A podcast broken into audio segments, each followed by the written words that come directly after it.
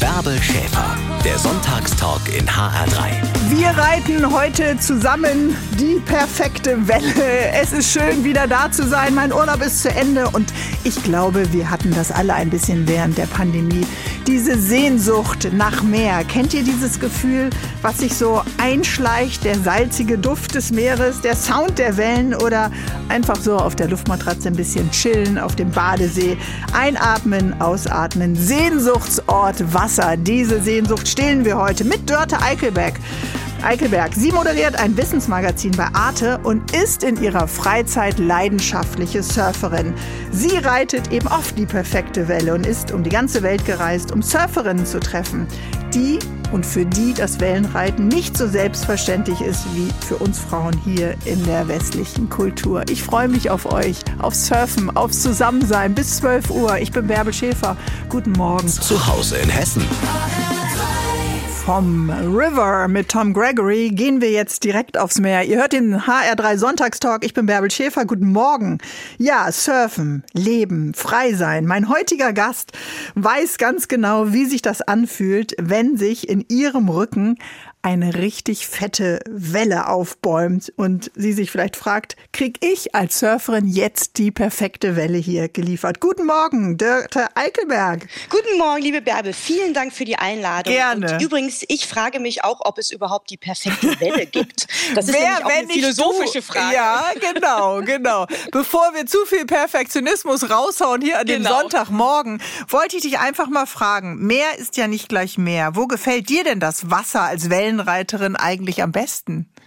Also ehrlich gesagt, ähm, am besten gefällt es mir, wenn das Wasser warm ist und Mhm. es Wellen aufschlägt. Und die Wellen müssen gar nicht spektakulär sein, sondern eher so wohlgesonnen, so klare, Freundliche schön Wellen. freundliche Wellen, die einen gerne mitnehmen und die, die ordentlich, also so sauber, sagt man dazu, sauber brechen. Das ist für mich der perfekte Ort. Leider muss ich dazu dann schon so ein bisschen weit reisen, denn also hier in Berlin vor der Haustür finde ich diese Welle sicherlich nicht. Lieber Süßwasser oder lieber Salzwasser? Salzwasser, ja, ja, das muss schon das, das große Meer sein. Also mindestens der Atlantik oder der Pazifik. Okay. Bei guten äh, Wetterbedingungen geht's dann auch mal äh, auf der Insel Sylt, aber das ist dann nicht so beständig. Was ist denn eine saubere Welle, wie du gerade angedeutet hast, und eine dann entsprechend unsaubere Welle? Das klingt irgendwie so ausgefranst und ein bisschen äh, angeschmuddelt. okay, wir betreten die Sphäre des Surf-Talks jetzt. Ja, genau. natürlich. Also Hallo, dafür sind wir beide verabredet. ja, herrlich, herrlich. Nee, sag ich gerne. Also ähm, es gibt ja so ganz unterschiedliche Arten von Wellen natürlich und die brechen immer über unterschiedlichen Untergründen. Das kann jetzt zum Beispiel so sein, dass der Boden so ganz steil hochgeht, also so zur Küste hin, oder der, die Wellen brechen über Sandbänken oder die Wellen brechen über Riffen oder Felsen. Und am saubersten brechen die Wellen eigentlich über Riffen oder Felsen oder an so einer Art Landzunge. Da, wo der Boden eher sandig ist, da kommt es oft vor, dass die dann zum Beispiel äh, sich so aufbäumen und dann der Länge nach so zuklappen. Das nennt man dann Close-out-Welle. Und die sind ziemlich schwer zu erkennen, wenn man sie anpaddelt und die äh, schließen sich dann eigentlich über einem wie so ein sehr, sehr schnelles Garagentor und dann kann man auch nichts machen. Also dann wird man einfach Mitgerissen. Tiefe gespült. Genau. Also genau. du willst uns ja heute auch mitreißen mit deiner Begeisterung für das Wellenreiten. Es gibt ja unterschiedliche Formen, sich auf einem Brett äh, dann zu bewegen auf dem Wasser. Aber wir reden heute über das Wellenreiten. Das ist deine große Leidenschaft, die du spät entdeckt hast. Was schenkt dir denn das Wasser und das Meer? Es schenkt mir ironischerweise zwei Dinge erstmal. Und das ist zum einen eine gewisse Demut und Bescheidenheit und zum anderen aber Mut und Kraft. Und ich sehe da gar keinen Widerspruch. Denn ähm, das Erste, was man ja lernt beim Surfen und was man auch nie auslernt, ist der Umgang mit den Elementen. Also das Verstehen des Meeres in all seinen Facetten und in all seinen Launen. Man muss wirklich das Verhalten einer Welle begreifen. Also man sagt dazu in der Surfersprache jetzt auch, man lernt die Welle zu lesen. Lesen, und wenn man so spät mit dem Surfen anfängt wie ich und jetzt auch in Nordrhein-Westfalen aufgewachsen ist und nicht direkt an der Küste, Küste, dann braucht man dafür natürlich entsprechend länger. ja, gut, aber NRW liegt natürlich auch nicht am Meer. Du bist Moderatorin, Autorin und eben leidenschaftliche Surferin, liebe Dörte. Ich freue mich auf unseren Surf-Talk hier im HR3 Sonntagstalk. Sportarten die mit dem Wasser zu tun haben, gibt es wie Sand am Meer. Ihr könnt Kanu fahren, ihr könnt raften, ihr könnt schwimmen gehen, ihr könnt segeln. Und interessanterweise finden wir ja als Kinder oder Jugendliche oft schon Dinge, die wir dann unser Leben lang ganz gerne machen. Relativ selten kommt dann noch im, im etwas späteren Alter noch was äh, Neues dazu, in dem wir und womit wir dann total aufgehen. Bei Dörte Eickelberg, Jahrgang 75, war das eben etwas anders. Sie hat mit 33 Jahren angefangen zu surfen und kann inzwischen, ich glaube, gar nicht mehr essen, schlafen, leben ohne diesen Sport, ohne die Wellen. Was hat Surfen, Dörte, was andere Sportarten nicht haben. Das Surfen ist für mich viel mehr als ein Sport. Also ich begreife das als eine Bewegung, als so eine Art Freiheitsbewegung. Und ich glaube, das kann auch jeder Surfer und jede Surferin bestätigen, dass man aus diesem Ritt auf der Welle so ein Gefühl von Freiheit mitnimmt. Das lässt eigentlich los und wird auch nicht langweilig und deswegen wird das wahrscheinlich auch hoffentlich mein Leben lang noch eine Passion Aha. bleiben. Ich würde gerne von dir noch mal wissen, was das das heißt, wenn ich aufs Brett mich stelle, mich diesen Elementen auszusetzen, denn das hast du vorhin gesagt, es ist immer ein Tanz mit Elementen. Mhm. Und manchmal ist es auch ein Kampf mit Elementen, denn äh, oder ein Sturz, wie ich nach meinem genau. einwöchigen Kurs im Wellenreiten festgestellt ah. habe. Mein Gott, ist das anstrengend. Oder? Ja, ja, der Sport ist echt zäh. Ne? Mhm. Also das ist echt äh, hart, den zu erlernen. Sagen Und, wir so, äh, die Frustrationsgrenze ja, muss total. enorm hoch sein. Du hast so eine mhm. lustige Szene geschrieben, wie du da im Neoprenanzug am Strand irgendwie paddelst, diese Anfängerkurse, wenn man im Sand liegt auf so einem fetten Brett und erstmal alle Trockenübungen macht. Es ist demütigend, oder? Ja. ja und wir müssen da alle durch. Ne? du bist dran geblieben. Erzähl uns von diesen Elementen. Nimm uns mal mit. Also für mich hat dieses Surfen so ganz viel. Ähm, es ist so eine Art von Eroberung. Man entwickelt so einen gewissen Kampfgeist, wie so ein, so ein Jagdinstinkt, wenn man da so die eine Welle für sich gewinnen will. Es ist gleichzeitig aber auch eine Form von Achtsamkeitsübung, also wie eine meditative ja, Beschäftigung, wenn man da draußen sitzt und dann erstmal auf die Welle wartet und dann mhm. erstmal so ankommt und beobachtet und spürt und sieht und die Farben entziffert im Wasser und aber auch die anderen Surfer und Surferinnen um sich herum dann kennenlernt. Ähm, es ist gleichzeitig auch, auch auf sozialer Ebene sehr spannend, weil da draußen in der Brandung, wo man dann ähm, auf die größeren Wellen wartet, es so gewisse Vorfahrtsregeln gibt, die mehr oder weniger eingehalten werden und äh, die aber auch sehr so zugunsten des besten Surfers ausgerichtet sind. Also freie Fahrt für den besten Surfer, das ist ja nochmal so eine eigene Welt. Aber was passiert mit dir, wenn du im Wasser bist, wenn deine Beine links und rechts vom Brett runterhängen? Dann sitzt ihr da ja erstmal alle so wie so kleine schlafende Bretttierchen und dann plötzlich beginnt dieser Aktionismus und für mich ist das wie eine Geheimsprache. Ihr dreht euch um, ihr paddelt, dann liegst du auf dem Bauch, das Paddeln wird schneller, zack, du springst auf. Und woher genau. weißt du, das ist meine Welle? Ja, ja, ja, ja, genau. Das ist tatsächlich auch eine totale Timing-Frage, denn man muss an der höchsten Stelle der Welle sein. Und wenn man sich jetzt so Wellen von weitem anschaut, dann sehen die ja eigentlich eher so geradeaus, ne? Aber mhm. die machen so einen ganz kleinen Knick nach oben und das nennt sich dann Peak. Und an diesem Peak hat man die beste Chance, die Welle zu erwischen. Und auch derjenige, der am nächsten ist zum Peak, hat dann auch die Vorfahrt. Aber oft geht man davon aus, dass die anderen um einen herum ja vielleicht die Welle nicht kriegen. Das heißt, alle paddeln dann gleichzeitig wie in so einem Rennen auf diese Welle zu. Und dann muss man gegebenenfalls, also wenn man äh, gut erzogen ist, in letzter Sekunde das Brett wieder zurückreißen, weil derjenige am Peak dann doch es geschafft hat, sie zu Ich kenne ähm, das nur von ergreifen. der Supermarktkasse, wenn wir alle mit unseren Einkaufswagen dahin wollen. du kennst das auf dem äh, Meer mit dem, mit dem Peak. Aber äh, diesen Peakplatz kann ja im Grunde immer nur ein oder zwei dann haben, richtig?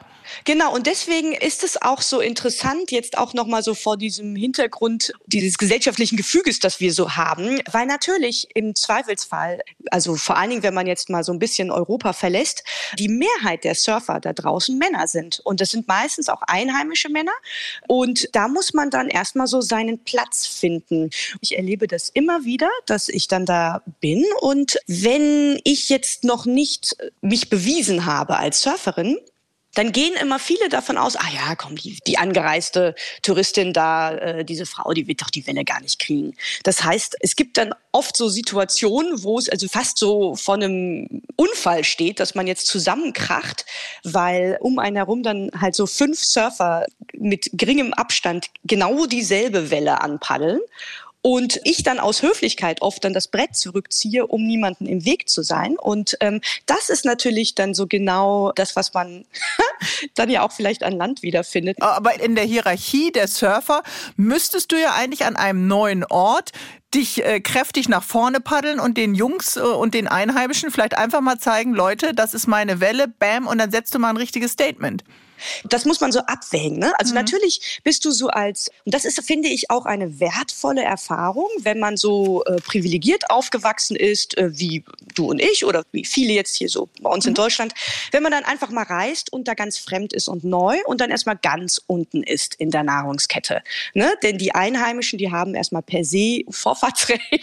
und dann muss man da erstmal so vorsichtig sich so rantasten, alle freundlich grüßen und anlächeln. Das ist so ein bisschen meine Philosophie, so von wegen, ich behandle behandle die anderen mit möglichst viel Freundlichkeit und Respekt und dann bekomme ich das idealerweise auch zurück. Okay, also Aber nicht gleich wie so ein Rüde in so einem neuen Viertel an jedem Baum gleich das Bein heben, sondern ja, genau. deine Taktik, liebe Dörte Eichelberg, ich merke das schon, ist Freundlichkeit, Respekt und das, was du sonst ja auch im Leben tatsächlich lebst. Wir müssen gleich drüber reden, wie man mit Angst umgeht und wie man eben ankommt an einem neuen Surfrevier als Neuling, ja? Freue mich, ja. dass du heute da bist im HR3 Sonntag Sonntagstalk. Dörte Eichelberg, die nächste Welle ist für dich, heißt dein aktuelles Buch. Gleich mehr mit dir. Wir beamen uns an den Strand. Sand in den Haaren, zwischen den Zähnen auf dem Handtuch. Viel Sonne, das Rauschen der Wellen, vielleicht ein kühles Getränk, dieses Meer. Das Meer, wo immer ihr euch gerade hinbeamt, äh, ist ein wunderbarer Ort, ein Sehnsuchtsort für uns alle. Ich spreche heute drüber mit Dörte Eichelberg. Sie ist Surferin und das Meer Dörte ist ja auch ein gefährlicher Ort. Ist das Meer ein Ort der Prüfung? Ja, total. Also für mich ist das Meer wie so eine Projektionsfläche, weil wir alle auch so unsere Sehnsüchte und Ängste darauf projizieren mhm. und das Meer ja auch echt launisch ist. Und ähm, ich habe auch auf meinen Reisen für die Serie und für das Buch unterschiedliche Kulturen mit unterschiedlichen Haltungen dem Meer gegenüber besucht. Und äh, ganz oft ist das Meer richtig spirituell aufgeladen. Also in Südafrika glaubt man, dass es von den Geistern der Verstorbenen äh, belebt ist. Und in Indien ist es ein Ort der großen Gefahr. Das Meer zieht einen da in die Tiefe, wenn man sich nur knöcheltief ins Wasser begibt. Und das habe ich auch in vielen anderen Ländern vorgefunden. Und unabhängig von der Mythologie und den Geschichten, die über Generationen fortgetragen werden in ganz unterschiedlichen Ländern, wissen wir doch alle, wenn der Ozean die Muskeln anspannt, und so schreibst du es ja auch in deinem Buch, und die Wellen die Zähne fletschen, dann lernt man doch auch Respekt äh, vor ja. den Naturgewalten. Ja. Wie überwindest du denn den Respekt oder vielleicht auch die Angst, die damit verbunden ist? Genau, also das ist tatsächlich ein ganz wichtiges Thema in dem Buch. Also diese Angst zu überwinden und umzudeuten in Respekt. Mhm. Denn ähm, ich glaube, dass wir bei uns im Westen wiederum ähm, den Respekt verloren haben vor der Natur und den Naturgewalten. Was ist der Grund dafür? Ich glaube, wir haben uns entfremdet von der Natur und glauben uns in dem Wissen, dass wir die Natur ja schon längst beherrschen mit wissenschaftlichen Mitteln zum Beispiel. Und äh, die Natur ist aber nicht beherrschbar. Und alleine das Meer, ich meine, die ganze Tiefsee, die ist ja noch gar nicht zu Ende erforscht.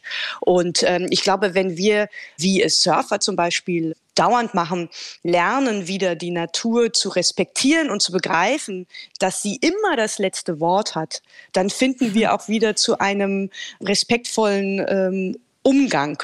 Und ich glaube, das wird dann auch am Ende belohnt, denn die Welle, die zeigt einem schon, ob man bereit ist. Die Paige, die Big Wave Surferin, die ich auf Hawaii getroffen habe, die sagte so schön, äh, manchmal empfängt einen so eine Riesenwelle dann auch mit so einer Ohrfeige ins Gesicht und sagt, ey, was machst du hier draußen? Batsch, du bist noch nicht ne? bereit. Hat dich die Natur sonst noch etwas gelehrt? Es Es ist ein sehr, sehr langer Weg, den ich auch immer noch gehe, denn mhm. auch heute noch bin ich ganz häufig immer noch äh, mit meiner eigenen Angst konfrontiert und muss mich dann auch fragen, wo die herkommt. Also das ist also auch etwas, was ich in dem Buch dann durchlaufe, so als Genese.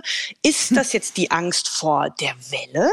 Oder ist das nur Respekt vor der Welle, beruhend auch auf Erfahrung? Höre ich da auf meine Intuition? Ist das vielleicht auch gut? Wenn ich meine Grenze da richtig einschätze und dann auch ne, einfach mal einen Schritt zurückgehe, wenn ich sehe, okay, diese Welle ist nicht meine Kleidergröße. Mhm.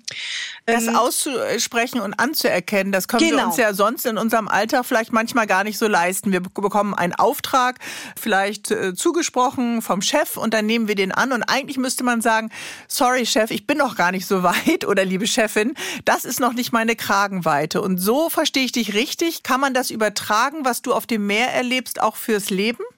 Ja, ich glaube schon, denn es ist ja eine gewisse Ehrlichkeit sich selbst gegenüber, die ich dann eigentlich letztendlich mehr bei, also um jetzt mal so klischeemäßig pauschal zu sprechen, mehr bei Surferinnen sehe, die ganz oft mich kontaktiert haben, also viele Frauen, die sagen so, hey, ich würde ja gerne, aber ich habe einfach Angst.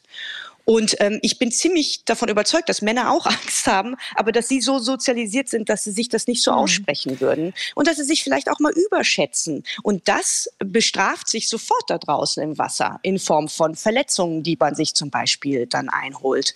Und das dann auszuloten, dass man also zum einen nicht so eine irrationale Angst hat, die einen bremst, vielleicht auch hervorgerufen durch Selbstzweifel, ne? Mhm. sondern da selbstbewusst daraus zu gehen, aber gleichzeitig auch realistisch und selbstkritisch genug, dass man seine Grenzen anerkennt und dann immer so ein bisschen aus seiner Komfortzone Schritt für Schritt Genau, da musst du dich ja auch immer noch mal wieder schubsen ja, und anschubsen total. und sagen, ach, jetzt bleiben wir nicht hier in dem gemütlichen Wasser, sondern wir gehen auch noch mal zu den großen, zu den Big Waves genau. vielleicht. Und trotzdem hast du es eben auch erfahren, dass eine Welle über dich zusammengebrochen ist und du dann auch wieder ja, im Grunde eigentlich deine Angst in den Rucksack stecken musstest und sagen, ich steige wieder aufs Brett. Also es gab ja auch Erfahrungen, die dann nicht so schön waren und wo man durchaus auch Angst haben kann. Ich freue mich, dass du heute mein Gast bist, liebe Dörte Eichelberg, und wir reden gleich weiter über das Meer, über die Frauen, die du getroffen hast auf ganz unterschiedlichen Kontinenten und die alle diesen Traum der Freiheit auf dem Brett leben und die nächste Welle reiten wollen. Bis gleich.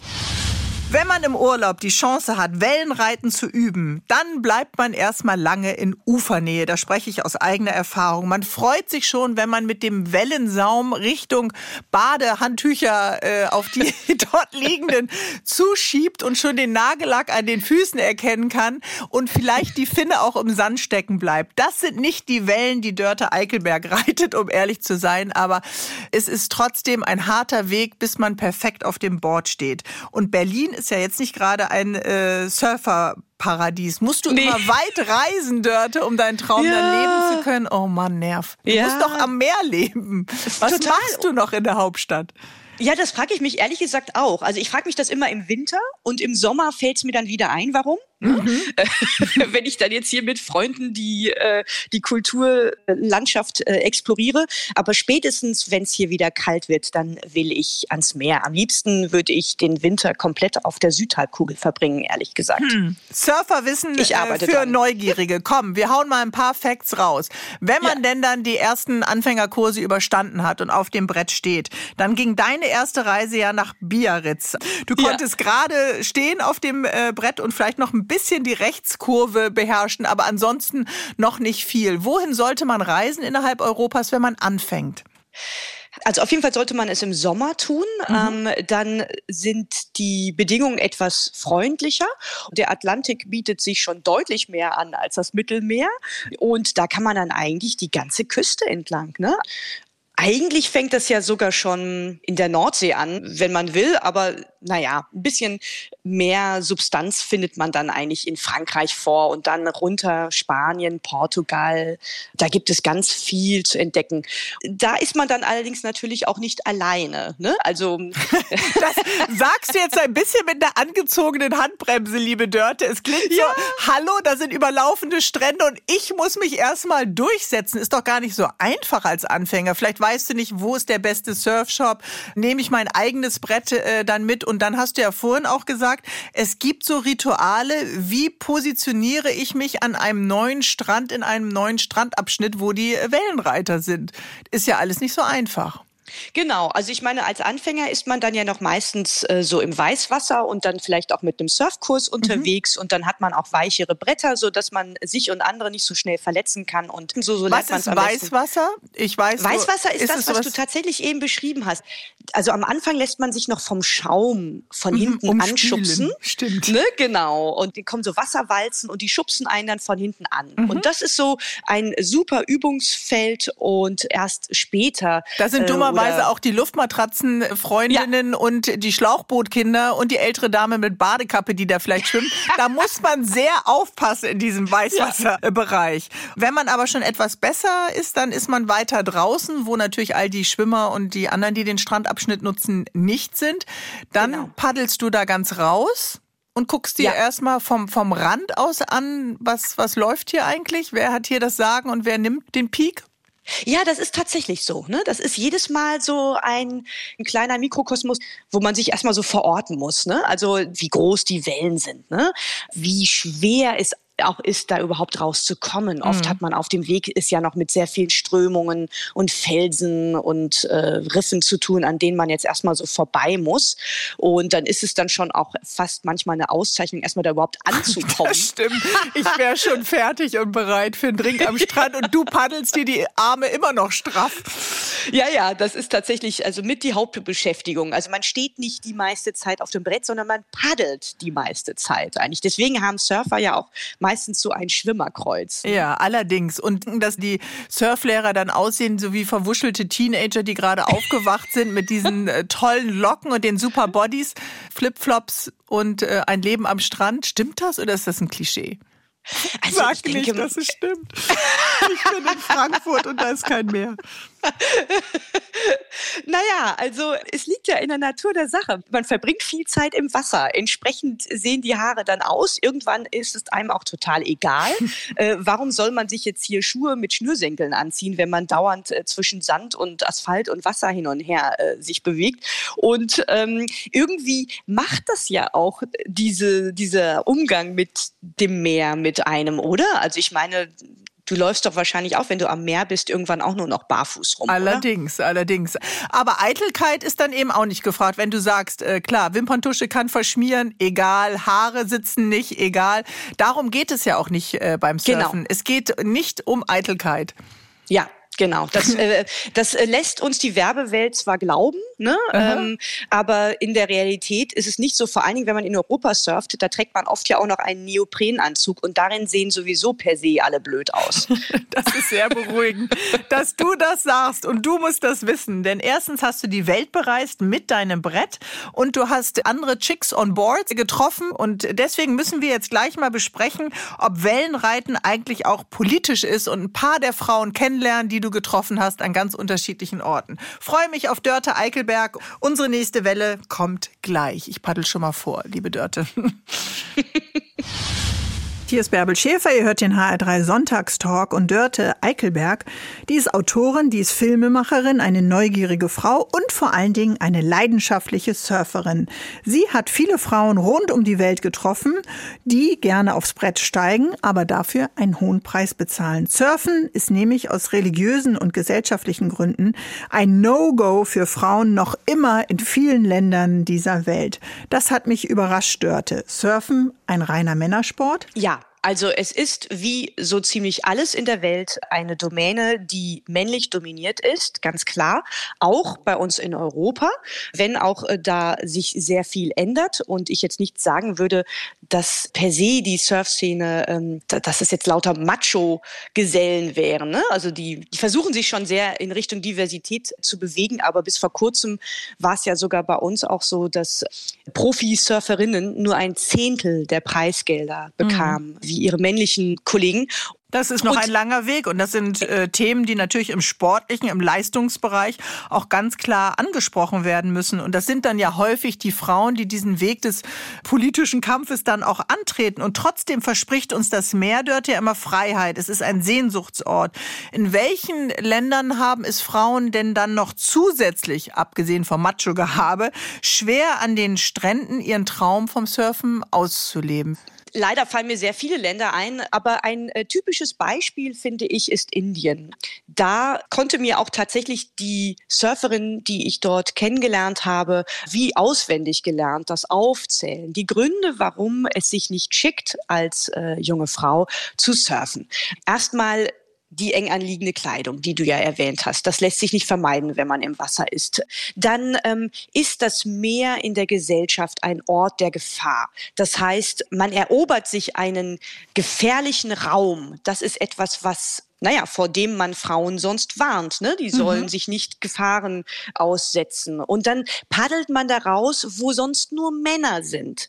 Denn es gibt ja noch kaum Frauen in diesen Kulturen, die surfen. Das heißt, sie sind im Zweifelsfall die Pionierinnen. Dann sind sie da mit fremden Männern da draußen. Man kann nicht wirklich ausmachen, was sie da hinten tun, worüber sie sprechen. Das ist also so ein bisschen ominös. Und dann setzen sie sich auch noch diesen, diesen Kräften da draußen in der Brandung aus. Und dann kommen sie möglicherweise zurück mit Schrammen im Gesicht, mit einer Rippenprellung, mit Verletzungen und schlimmer vielleicht sogar noch mit starker Sonnenbräune. Das ist nämlich in Indien leider auch ein Problem, denn damit sehen die Frauen dann aus, als würden sie auf dem Feld arbeiten und nicht im mhm. Büro. Und all das in der Summe verschlechtert ihre Chancen, einen Mann zu finden. Und offensichtlich ist immer noch in vielen Kulturen das Glücksversprechen laut einhelliger Meinung, einen Mann zu finden und, und, eine Familie zu gründen. Mhm. Und trotzdem hast du Dörte eine dieser Surf-Pionierinnen, wie hieß sie noch, Anisha, ne? Genau. Getroffen. Mhm.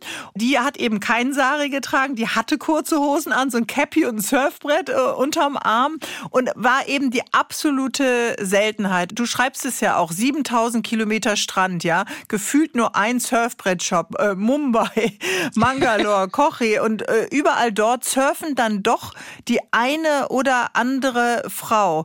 Was ist das denn dann für ein Mädchen? Ein besonders mutiges Mädchen, eins, was eben genau diese Freiheit, die Gefahr dann auch sucht und die Sehnsucht in sich trägt nach einem anderen Leben? Ja, total. Sie ist natürlich auch privilegiert. Das ist nicht äh, bei allen äh, Surferinnen jetzt der Fall gewesen, die ich vorgefunden habe, aber sie ist privilegiert in dem Sinne, dass sie eine Fürsprecherin hat, nämlich ihre Mutter, genau, die, ähm, Mama. die mhm. ohne sie wäre das nicht gegangen. Also die Mama hat sie zum Beispiel schon in das Schwimmbad mitgenommen, wo sie schwimmen gelernt hat, was auch keine Selbstverständlichkeit ist in Indien für Mädchen. Und daraus ist dann auch wiederum, weil andere ihr Talent erkannt haben, dieser Schritt zum Surfen entstanden. Und sie hat dann einfach erkannt, das ist meine große Passion, das will ich machen. Ich möchte Profisurferin werden. Und dazu gehört natürlich eine, äh, eine große Menge Mut und Selbstbewusstsein, aber auch, und das ist etwas, was ich bei allen Frauen auf ganz, ganz unterschiedlichen Graduierungen vorgefunden habe, so eine Unkonventionalität, also mhm. also dass man ähm, sich einfach mal so löst von diesen Rollenvorschriften. Aber genau das ist ja das äh, Gefährliche. Wir wollen gleich noch mal nach Palästina. Du hast mit einem ja. Mann gesprochen, der die Scharia ganz streng im Auge hat. Da sind es ja noch mal stärkere Regeln mit entsprechenden Konsequenzen. Du warst in Marokko und hast die Frauen gefragt, warum surft ihr eigentlich nicht? Wollen wir gleich nach Marokko uns beamen? Übers ja, Ohr, gerne. liebe Dörte Eickelberg. Wer all diese Geschichten über all die tollen Frauen und noch mehr übers Meer zu lesen, den empfehle ich das Buch Die nächste Welle ist für dich. Wie ich von surfenden Frauen aus aller Welt lernte, was es heißt, frei und stark zu sein. Gleich mehr mit dir, liebe Dörte. Ja, wir Frauen können, wir dürfen alles, was Männer dürfen. Stimmt's? Naja, fast alles außer vielleicht katholische Priesterin werden. Aber dass für uns Frauen eine Sportart tabu sein soll, nur weil wir Frauen sind, das ist doch unvorstellbar. Aber in vielen muslimischen Ländern oder hauptsächlich in muslimischen Ländern ist das leider noch Alltag. Zum Beispiel das Surfen, Frauen Fehlanzeige, Frauen, die Wellen reiten, gibt's gar nicht. Mein Gast, Dörte Eickelberg, ist keine, die am Strand steht und den Männern beim Surfen nur zuguckt. Sie mischt mit und hat für ihr Buch Surferinnen aus aller Welt porträtiert. Die nächste Welle ist für dich, heißt es. Dörte, du warst auch zum Beispiel in Marokko. Surfen denn dort viele Marokkanerinnen? Noch nicht. Ich hoffe, dass sich das ändert. Also seit ich dort war, also das, äh, was ich in dem Buch beschreibe, das ist ja jetzt schon ja, fast zehn Jahre her, denn da habe ich ja quasi mir die größten Schrammen am Anfang, also ich habe es ja, I learned it the hard way, wie man so schön sagt auf Englisch, da habe ich ja wirklich, bin ich so durch die harte Schule gegangen, denn die Wellen vor der Küste Marokkos im Winter, die sind schon nicht ohne.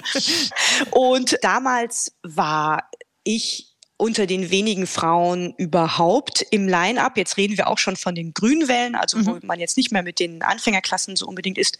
Und äh, wenn, dann waren da andere angereiste Frauen, solche wie ich, aber einheimische Frauen habe ich so gut wie nie gesehen. Ich glaube, nur einmal habe ich eine gesehen, die sich total gefreut hat, wiederum mich im Wasser zu sehen und die mhm. äh, mich dann also so freundlich begrüßt hat und dann erst hinterher fiel mir auf, dass sie ein Kopftuch getragen hat im Wasser. Und das war so ein bisschen auch auch für mich so ein Bild, das mich dazu angeregt hat, da auf die Suche zu gehen.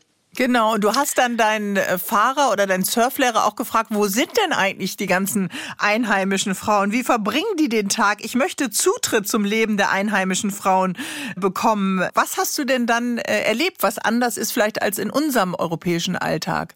Ja, ich habe gelernt, dass in vielen Kulturen das Leben der Frauen sich im Privaten nur abspielt und nicht im öffentlichen Raum. Und deswegen ist es so schwer, da so Zutritt zu gelangen und äh, zu verstehen, wie die Frauen dort leben. Also in Marokko ist es sogar fast sinnbildlich. Da versteckt sich eigentlich das Leben hinter so schweren Beton- oder Lehm- oder Steinmauern. Und dann drinnen, drinnen sind so ähm, Riads mit, äh, also so, so mit schönen bunten Fliesenmosaiken Mosaiken und Springbrunnen. Und da ähm, ist dann so eine geschützte Oase. Du hast ihn auch so als kuscheligen Kissenort ein bisschen äh, beschrieben, ja. in dem du selber nachher dich nur noch auf dem Sofa, Entschuldigung, ich sag's jetzt etwas flapsig, gefläzt hast ja. und musstest ja. dich selbst dort beim Schopf wieder packen, um zu sagen, hey, ich will doch im Morgengrauen wieder raus und über die Steine der Uferpromenaden balancieren, Schuhe aus und ab aufs Brett. Also es ist jetzt keine Tradition, dass die Frauen sportlich sind oder ein Großteil der Frauen und sich gerne aufs Brett stellen, obwohl das Meer ja vor der Tür ist.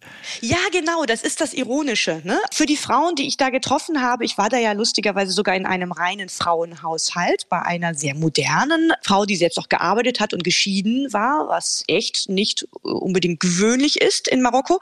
Und selbst für sie war das völlig undenkbar. Wieso soll ich denn da raus in dieses raue kalte Wasser und hier habe ich es doch so gemütlich und so, so weich zwischen diesen Kissen mit den anderen Frauen. Also es ist so gar nicht Teil dieser Kultur. Okay. Wobei ich dazu sagen muss, fairerweise, es gibt auch mittlerweile mindestens zwei marokkanische Profisurferinnen, richtig gute Surferinnen. Du hast die, was bewegt, ähm, Dörte.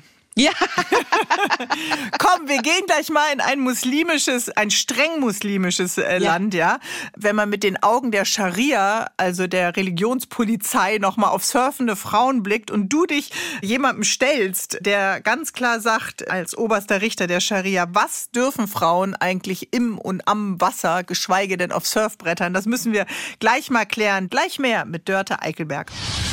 Es gibt Jugendfreizeiten auf Korsika, es gibt Surfcamps in den Niederlanden und auf den ostfriesischen Inseln. Wenn eine Frankfurter Bremerin in Tel Aviv einen Wellenreinkurs macht, dann gibt's auf jeden Fall aufgerissene Knie und Fußgelenke vom rauen Brettbelag. Autsch, ich erinnere mich noch. Kein Sport, der wirklich schnell und leicht zu erlernen ist, das Wellenreiten. Aber es gibt leider Länder, in denen haben Frauen nicht mal Zugang zum Wellenreiten. Dörte, erzähl uns von Sabah. Ach ja, das war spannend. Also ich bin überhaupt auf Sabah aufmerksam gemacht worden über wiederum israelische Surfer, die ich in Indien kennengelernt habe und die mir von ihr erzählt haben. Und dann habe ich mich unter ziemlich abenteuerlichen Bedingungen nach Gaza vorgekämpft und sie dann dort getroffen. Sabah hat das Glück, dass ihr Vater begeisterter Schwimmer und Surfer ist. Er arbeitet sonst als Rettungsschwimmer am Strand und er hat allen seinen Kindern das Surfen gebracht, seinen Söhnen und seinen Töchtern. Problem war nur, dass dort, wie in vielen anderen Kulturen auch, alles noch erlaubt ist für Mädchen, solange sie Mädchen sind, aber spätestens, wenn sie zur Frau werden, ist dann der Spaß vorbei. Also dann wird von ihr erwartet, dass sie heiratet und jetzt nicht mehr ihre Zeit verschwendet da draußen im Wasser. Und das war auch ein bisschen das Problem. Also ich bin da quasi mit tickender Uhr angekommen, denn das war schon kurz vor ihrem 18. Geburtstag und somit höchste Zeit eigentlich mit dem Surfen aufzuhören, denn es wurde dann schon richtig viel Druck gemacht mhm. auf den Vater, der also noch über die Tochter sozusagen äh, bestimmt hat. Und ich glaube, wenn es nach dem Vater gegangen wäre, dann hätte sie natürlich weiter gesurft. Aber er hat es nicht laut ausgesprochen aus Angst vor Konsequenzen, aber es ist klar, von wem letztendlich der Druck ausging. Ne? Er sagte immer so ein bisschen nebulös, es ist die Gesellschaft, aber mhm. natürlich ist es die Politik in dem Land. Genau, oder die strengen Religionsregeln. Und eine ja. europäische Journalistin und Filmemacherin, Dörte Eichelberg, macht sich dann aber auf den Weg mit all diesen Fragen im Kopf und sagt dann, so kann ich das ja nicht stehen lassen. Ich versuche es mal und klopft an beim obersten Richter der Scharia, um zu fragen, hey, ganz naiv, warum darf Sabah eigentlich nicht surfen, oder? ja, und das war echt schräg, ne? Also ich hatte dann so eine Audienz bei ihm und habe dann mit äh, der sehr naiven Frage das Gespräch eröffnet, wo steht denn das im Koran? Dass sie das nicht dürfen. Und dann hatte er aber auch äh, gleich die passende Passage gezückt und gesagt, nein, also eigentlich äh, steht da, bringe deinen Kindern das Schwimmen bei und Surfen ist jetzt zu dem Schwimmen am nächsten. Damals gab es ja vielleicht noch nicht Surfbretter, als der Koran geschrieben wurde.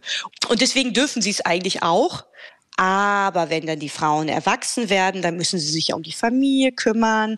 Und dann kamen so lauter Abers als mhm. Antwort, so lauter so Konditionalsätze, so von wegen, wenn denn die Pflichten im Haushalt und in der Familie erfüllt sind und wenn der Ehemann damit d'accord ist, dann dürfen natürlich Frauen auch surfen. Am besten natürlich mit ihren Ehemännern zusammen. Das klingt für dich jetzt unbefriedigend und du wolltest ja mit einer Antwort für Sabah dann zurückkommen, ne? Also du warst auch ja. schon eine Jägerin nach Antworten. Genau, also ich hätte ihr natürlich am liebsten gesagt, ja, mach, Ne? Aber so einfach ist es natürlich nicht. Und man muss jetzt auch fairerweise sagen, dass äh, Sabah selbst auch natürlich äh, da total in einem Konflikt stand. Zum einen wollte sie gerne weiter surfen, zum anderen, und das hat sie mir auch sehr klar gemacht, respektiert sie auch ihre Kultur, will sie Teil der Gesellschaft sein. Also sie ist so ein bisschen eine Rebellin wider Willen. Sie will dann auch nicht als Opfer der Verhältnisse gesehen werden. Also man muss auch schon eine Pionierin sein und den Wunsch in sich verspüren, diesen schwierigen Weg, und es ist ja ein singulärer, ein, den man alleine erkämpft, dann weiterzugehen. Obwohl mhm. auch sie die Unterstützung des Vaters hatte. Bei Anisha aus Indien war es die Mutter. Also man braucht immer Protektion, habe ich so ein bisschen den Eindruck in, in Ländern, wo es dann auch schwierig ist, um diese ersten Schritte nicht ganz alleine zu gehen. Ich meine, bei Anisha kann man ja auch sehen, sie hat ja dann auch die Konsequenz ihres Tuns getragen, denn sie wurde ja von ihrer Familie verstoßen. Mhm. Nur ihre Mutter ist bei ihr geblieben und hat sie unterstützt. Also auch die Mutter hat das in Kauf genommen. Und jetzt muss man natürlich auch verstehen, wir leben ja in Gesellschaften, wo wir äh, die Möglichkeit haben, uns jetzt noch auf eine staatliche Unterstützung zu berufen, wo wir viele Optionen haben, wo äh, nicht die Familie das einzige soziale Netz ist, auf das wir uns verlassen können. Mhm. Aber wenn man in Indien von dem Ehemann oder dem Vater verstoßen wird oder in Gaza, das ist ja nochmal eine ganz andere, andere Größenordnung. Situation. Dann ist der Preis nochmal ein anderer, den man zahlt. Dörte Eichelberg, mein Gast heute im HR3 Sonntagstalk und ich bin Bärbe Schäfer. Das macht einen doch äh, ein bisschen sehnsüchtig, das Thema heute mit Dörte Eichelberg. Es geht um das Wellenreiten. Es geht darum, die Freiheit auf dem Surfbrett zu spüren, wenn wir denn surfen können. Am Anfang ist es ja recht anstrengend. Dörte, du hast auch mit Gwyn Hasloff äh, gesprochen. Du hast sie getroffen. Sie ist Ü70, diese Powerfrau und surft immer noch. Komm, erzähl. Sie ist zumindest die älteste Surferin Europas, wenn nicht sogar der Welt. Gibt es eine Altersgrenze oder ist äh, Surfen alterslos? Also Gwyn ist das beste Beispiel dafür, dass dass äh, man es auch mit 75 Jahren noch jeden Tag tun kann. Man sollte vielleicht dranbleiben. Also der Vorteil bei Gwyn ist, dass sie ja auch schon mit 20 angefangen hat. Also sie ist ja nicht nur die älteste Surferin Europas, sondern sie ist auch noch die erste von England und hat damals ganz viele Titel gewonnen. Und wie sie so schön in ihrer herrlichen Bescheidenheit sagen würde, na ja, damals gab es ja auch noch nicht so viele andere Frauen, die mit mir angetreten sind. Ja, das ist nett. Und trotzdem willst auch du werden wie Gwyn. Warum? Absolut. Ach, also Gwyn ist für mich so Punkrock. Also das ist so eine coole Frau. Die ist total witzig. Also sie hat so einen herrlichen trockenen Humor. Dabei ist sie so erfrischend uneitel und bescheiden und dankbar. Gwyn weiß gar nicht, was für eine Welle sie da macht. Dadurch, dass sie immer noch surfen Ist sie ein geht. Vorbild für andere Chicks on Boards? Ja, und ich glaube, dass genau dieses Vorbild für uns dringend nötig ist. Denn bis zu einem gewissen Alter haben wir gleiche Startbedingungen, könnte man so sagen. Aber je älter wir werden, je älter Frauen werden, desto mehr dünnt sich das aus, desto weniger sieht man auch einfach Frauen ab einem gewissen Alter in der Öffentlichkeit. Ich jetzt mal von unserer Bundeskanzlerin abgesehen. Und deswegen ist Gwyn so ein herrliches Gegenbeispiel, weil sie einfach total Rock'n'Roll einfach macht, was sie Gwyn will. ist unsere Leuchtrakete. Noch Total, ganz kurz, äh, weil du warst ja auch auf Hawaii, du warst in Mexiko, du warst in Südafrika. Welche Frau würdest du denn gerne noch erwähnen, die dir am Herzen liegt? Also natürlich mag ich alle diese Frauen und bin auch immer noch mit ihnen in Kontakt. Bei Paige finde ich jetzt nochmal spannend, dass sie ja wirklich mitunter als erste Frau die Big Waves selbst erpaddelt hat, also auch ohne Jetski, sondern aus eigener Kraft. Und ausgerechnet von Paige, also einer Frau, die immer daran gemessen wird, die größte Welle zu nehmen, den längsten Ritt. Paige hat letztendlich das bestätigt, was man jetzt sonst auch sonst spürt, wenn man nur so kleine Wellen von ein paar Zentimetern für ein paar Sekunden nur reitet. Sie hat gesagt, es ist völlig egal, ob deine Welle jetzt einen halben Meter äh, groß ist oder 15. Ähm, und es ist auch egal, wie lange du auf dem Brett stehen bleibst. Es ist das Gefühl und die Erfahrung, die du mitnimmst. Also du musst deine eigene Welle finden, deinen eigenen Weg. Also beim Surfen lernt man etwas über sich. Das lerne ich heute im Gespräch mit Dörte Eickelberg. Sie hat ein mutiges, sie hat ein inspirierendes Buch geschrieben. Äh, Wenn man es liest, will man sich sofort einen Neoprenanzug oder ein Bikini anziehen, sich das Brett unter die Achselhöhle klemmen und ab ins Wasser laufen. Das heißt, die nächste Welle ist für dich. Bei einem Foto steht da, wir sind mittendrin im Esszimmer des Weißen Hais. Wo ist denn das? Nur damit wir schon mal vorgewarnt sind. Das ist ziemlich groß und das findet man an sehr, sehr vielen Orten. Also, denn Haie gibt's ja ehrlich gesagt überall. Ne? Und der weiße Hai zum Beispiel, der fühlt sich sehr wohl in den etwas kälteren Gewässern vor der Küste von Südafrika. Und als Surfer ist man da eigentlich, naja, eine potenzielle Beute, wenn der Hai jetzt mal so ein bisschen so einen verschwommenen Blick hat und nicht so genau den Unterschied zwischen einer Meeresschildkröte oder einer Robbe von unten erkennen kann und dann mal kurz schnappt und dann hinterher wieder voller Enttäuschung feststellt, ach, es war jetzt schon wieder nur so ein Surferbein. Dumm. Dumm gelaufen für den weißen Hai, aber erst recht für den Surfer und die Surferin. Genau. Hast du schon mal einen gesehen im Wasser? Jein. Ähm, ich weiß es nicht. Also ich war mal einmal in Australien und habe an einem Spot, der auch tatsächlich dafür bekannt ist, dass dort auch eine relativ rege Hai-Aktivität ist, so von weitem so eine Finne rausragen sehen. Und da habe ich mir so überlegt, na ja, sollte ich vielleicht mal so ganz gemütlich zum Strand zurück paddeln. Wofür Und, hast du ähm, dich ich- entschieden? ja, ich bin eigentlich nachträglich noch erstaunt über meine Kaltschnäuzigkeit. Ich glaube, ich habe noch gewartet, bis da noch so eine gute Welle kam. Oh mein Gott. Du bist verrückt, aber das muss man wahrscheinlich auch ein bisschen sein, um die Angst zu überwinden. Also, kurze Frage, kurze Antwort nochmal. Was würdest du denn sagen, hilft gegen Angst vor diesen übergroßen Wellen, wenn du sagst, da sind 15, vielleicht 20 Meter hohe Wellen, diese sogenannten Big Waves? Irgendwas muss doch auch in euch sein, was eine Scheu ist, dem entgegenzutreten oder ins Auge zu schauen. Also man sollte auf keinen Fall sich in solche Gewässer äh, hervorwagen, wenn man nicht dafür trainiert ist. Ne? Äh, sonst ist das lebensgefährlich. Ist es ja sowieso schon lebensgefährlich. Also lieber Schritt für Schritt und dann jetzt erstmal mit den 50 Zentimeter Wellen anfangen. Bekanntester Surfergruß.